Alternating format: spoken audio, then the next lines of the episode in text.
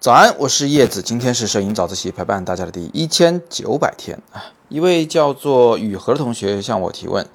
他微信里给我发了张照片，说这张照片很奇怪呀，放大看花的边缘有蓝色的这个边缘的线条，是为什么呢？其实啊，这种现象在我们的这个任何器材里都有，手机、相机，贵的不贵的都有，只不过就是说它轻微与否。这个现象呢，我们俗称紫边，其实是因为光的色散引起的。呃，怎么讲这个事儿啊？这是我们初中学过的一种这个小实验，对吧？一束白光射进一个三角形的玻璃块，然后这个玻璃块里边出来的光就不是白光了，它投影在对面的屏这个白色荧幕上，会出现七彩的光，对吧？红橙黄绿青蓝紫七彩的光。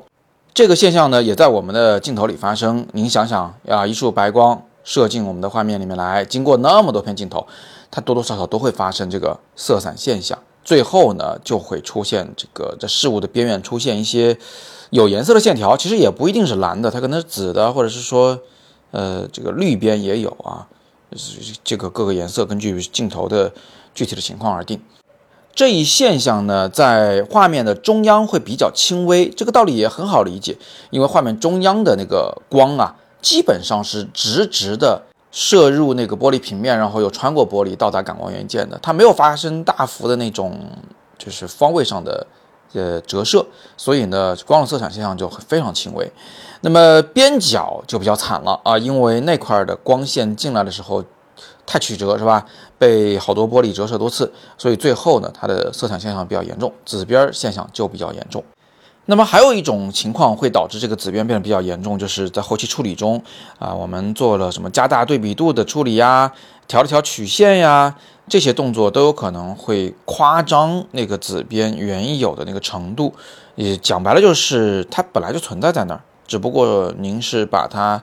给暴露出来了啊，把问题给暴露出来了。那怎么样去尽量避免紫边的现象呢？哎，这个也比较复杂，这不是咱们摄影爱好者应该想的事儿，主要应该由光学设计师们去下功夫。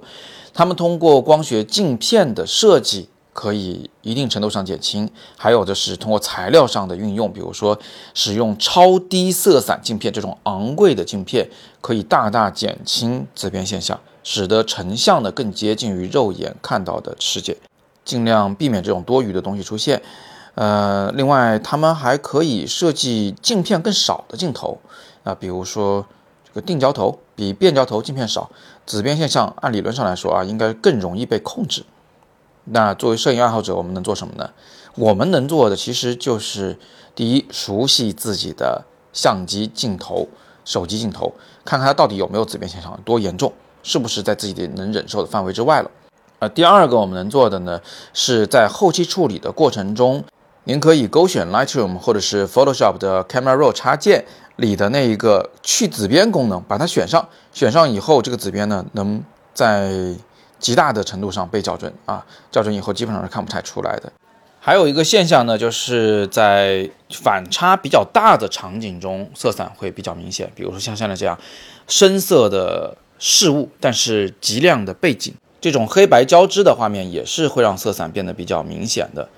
呃，所以我们可以尽量避免拍摄这种反差极大的场景。那最后最下策就是换镜头喽，呃，换结构更简单的定焦头，换超低色散镜片更多的镜头，换更贵的镜头，换镀膜更好的镜头，换长焦镜头啊，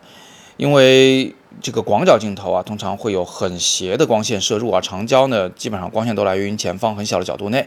呃，垂直射入玻璃片的光线不太容易有色散的现象，所以长焦头应该会比超广角要更容易控制色散。但这个换镜头的主意其实不是个主意啊，是个下下策，各位同学听耳朵就好。下次如果有买镜头的需要的时候，留意一下这个超低色散镜片的这个参数就行。